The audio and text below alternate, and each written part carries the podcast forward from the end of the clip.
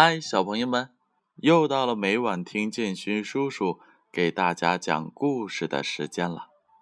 今天呀，我们继续来讲阿里巴巴和四十大盗的故事。你们准备好了吗？还记得昨晚发生了什么事情吗？马尔基呢，待在厨房里，窥探着匪首的动静。但不见他从柴房中出来，想必是翻墙逃跑了，因为大门是双锁锁着的。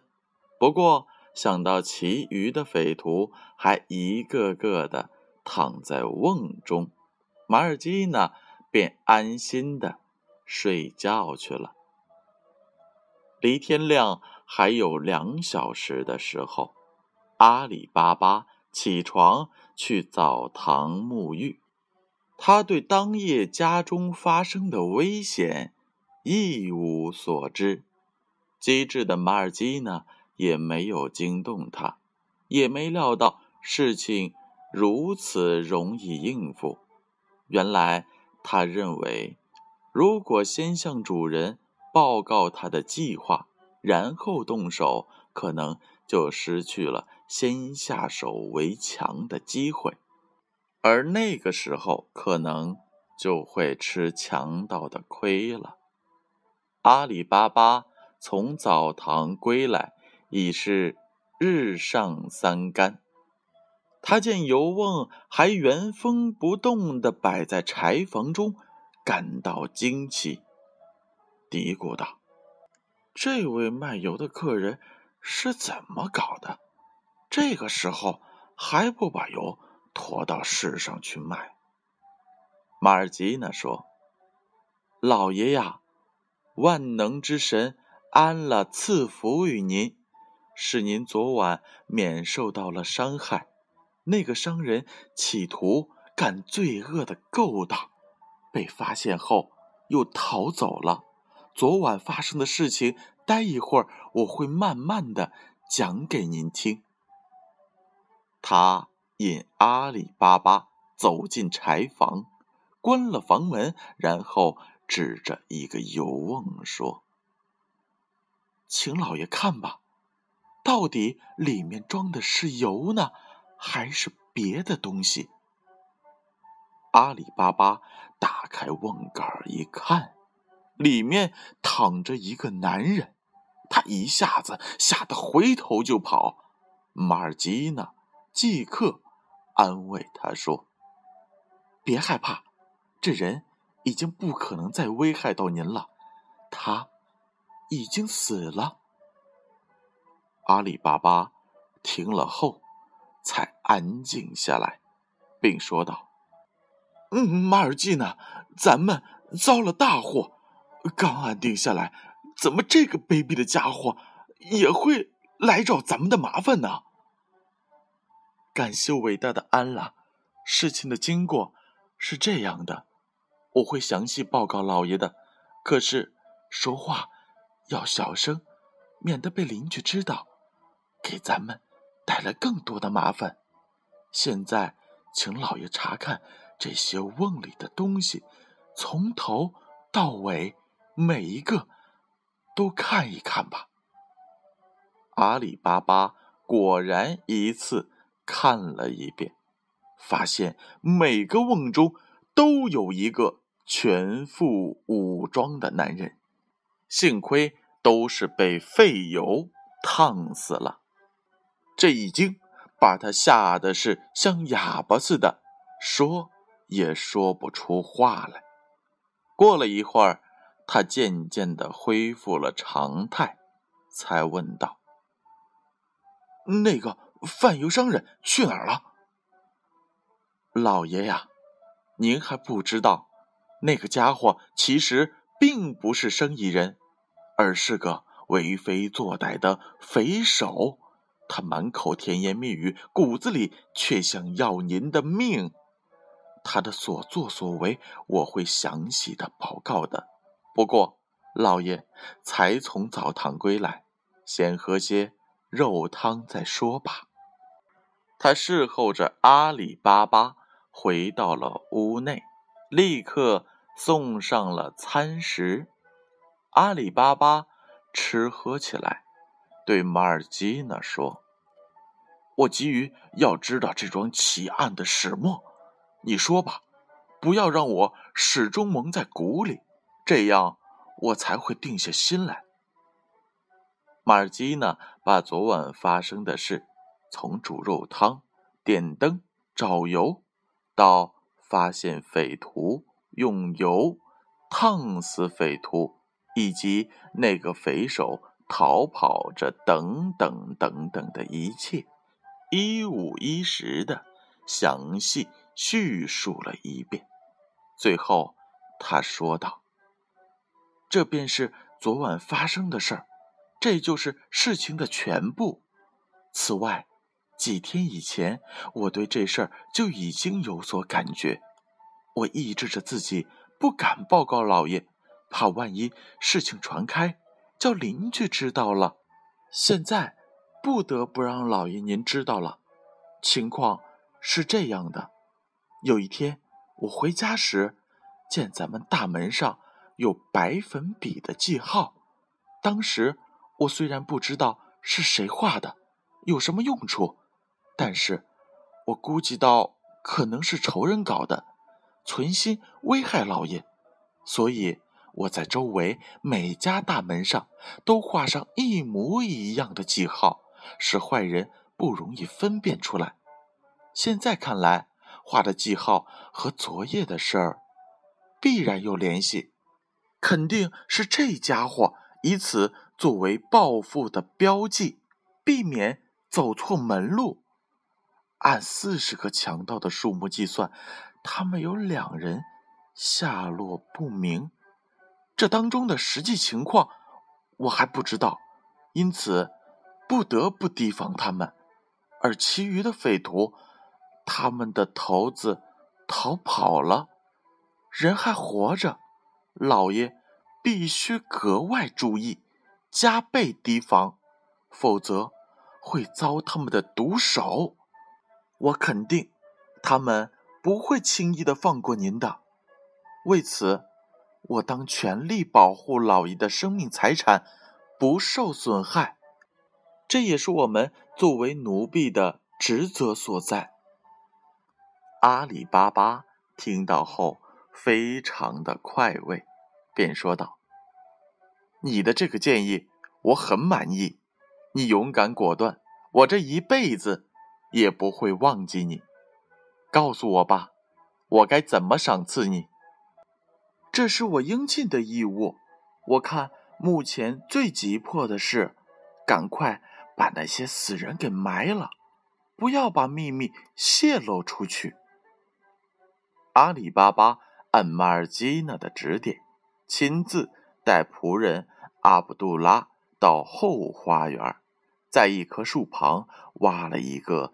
大坑，卸卸尸体上的武器，再把三十七具尸首掩埋了起来，把地面弄得跟先前一模一样，同时还把油瓮和其他物品全部收藏了起来。接着，阿里巴巴又打发阿卜杜拉每次牵两匹骡子。往集市上卖掉，这件大事就算是处理妥当了。不过，阿里巴巴并未因此而安心，因为他知道匪首和两个匪徒还活着，并且一定会再来报复，所以他格外的小心谨慎。对消灭匪徒的经过和从山洞中获得财物的情况，他守口如瓶，从不透露。咱们再来看看这匪首。这匪首从阿里巴巴家狼狈的逃跑后，悄悄的回到了山洞，想着损失的财物和人马，以及洞中最终被盗走的财宝。他是满腔怒火，异常苦恼。他认为，只有杀掉阿里巴巴，才能解除心头之恨。他决心一个人再进城去，打着经营的幌子，在城里住下，以便寻找机会收拾掉阿里巴巴，然后再另起炉灶，招兵买马，继续过劫掠生活。也只有这样，才能把祖传下来的杀人越货的事业代代相传。匪首打定主意后，倒身睡觉了。次日天刚刚亮，他便起床，像前次那样，把自己乔装打扮一番，然后进城，在一家客栈。住下了，他暗自嘀咕：“毫无疑问，一下子杀了这么多人的案件，一定会轰动全城，而阿里巴巴免不了被捕受审，他的住处也一定会被毁掉，财产一定被抄家。”于是，他向客栈的门房。打听消息，哎，最近城中发生了什么奇怪的事儿吗？门房把自己的所见所闻全部告诉了匪首。匪首听了后，既奇怪又失望。门房所谈的没有一件与阿里巴巴有关。匪徒这才明白。阿里巴巴是一个机警聪明的人，他不但拿走了山洞中的财产，还害了这么多人的性命，而他自己却安然无恙，毫发未损。由此，匪首联想到自身的安危问题，认为必须充分运用自己的智慧，提高警惕。才不至于落在敌人手中，遭到毁灭。因此，他在集市上租了一间铺子，从山洞中搬来上好的货物，摆设起来，从此待在了铺子里，改名为盖勒旺吉哈桑，装模作样的做起了生意来。说来凑巧。匪首的铺子对面，正好是已故戈西姆的铺子所在地。现在由他的儿子，也就是阿里巴巴的侄子，继续经营。匪首以盖勒旺吉哈桑的名字四处活动，很快就跟附近各商号的老板们混熟了。他待人接物。既大方又谦恭，尤其对格西姆的儿子是格外的亲热，常常与这个漂亮、衣着整齐的小伙子套近乎，经常一起聊天，往往一坐就是几个小时。有一天，阿里巴巴到铺子里去看望侄子。这事儿被铺子对面的匪首看见了，匪首一见阿里巴巴，便认出了他。于是匪首向小伙子打听阿里巴巴的情况。“告诉我吧，先前到你铺子中来的那位客人，他是谁呀？”“他是我的叔父。”这之后。匪首对阿里巴巴的侄子更加热情，给他许多的好处。表面上和蔼可亲，暗地里实施阴谋诡计。又过了一些日子，阿里巴巴的侄子考虑到应该礼尚往来，于是邀请盖勒旺吉哈桑吃顿饭。但感到自己的住处狭小，接待客人不太方便，尤其是跟盖勒旺吉哈桑那样考究的排场比起来，未免显得寒酸。于是他便去请教他的叔父阿里巴巴。阿里巴巴对侄子说：“你的想法是对的，应该请那位朋友来做客。明天是礼拜五，休息日，各商家都停业休息。你去约盖勒旺吉哈桑到处走走，呼吸一些新鲜空气。等你们回来时，不必告诉他知道。你可以顺便到他来我这儿。”我会吩咐马尔基娜预备一桌丰盛的晚宴来款待你们，你不用操心，一切由我来办理就好了。第二天，阿里巴巴的侄子按叔父的指示邀约盖勒旺吉哈桑一起去公园玩。回家时，他便顺便。引到盖勒旺吉哈桑走进他叔父住宅所在的那条胡同，一直来到门前。他一边敲门，一边对盖勒旺吉哈桑说：“我的朋友，告诉你吧，这是我的另一个住宅。你我之间的交往，以及你待人接物所表现出的慷慨大方，我的叔父。”都听说了，因此他非常乐意同你见一面。匪首听了暗自欢喜，因为有了这种机会，报仇的愿望就能够很快的实现了。接下来又会发生什么事情呢？让我们明晚继续听故事吧。接下来我要开始点名了，小朋友们，你们回到床上，闭上眼睛了吗？琪琪、俏俏、妞妞、妮妮、悠悠、然然、彬彬、纪元、金河、点点、一阳、安安、彤彤、思成、峰峰、瑞瑞、坤坤、小雨。明明、苗苗、小宝、毛豆豆、麦麦、小小麦、妹妹、思燕、朗朗、静静、小军、钟炫、钟涛、伟俊、贝拉、雅琪、子贤、志奇、志纯、晨曦、小富、新航、俊一、糖糖、小小爱、会员、宁宁。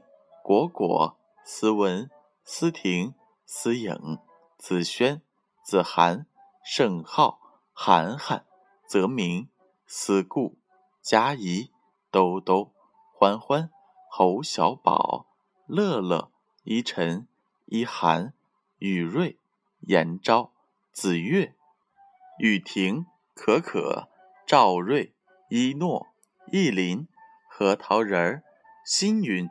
阿布、德辉、宇轩、小广、丽琴、唐明、唐朝、贾振、洋洋、君阳、雅文、小鱼儿、小雅、囧哲、极乐、赵健、诗阳、诗琪、熊宝宝、多多、恩豪、小不点儿、小明、帅帅、谭帅、蕴涵、子阳。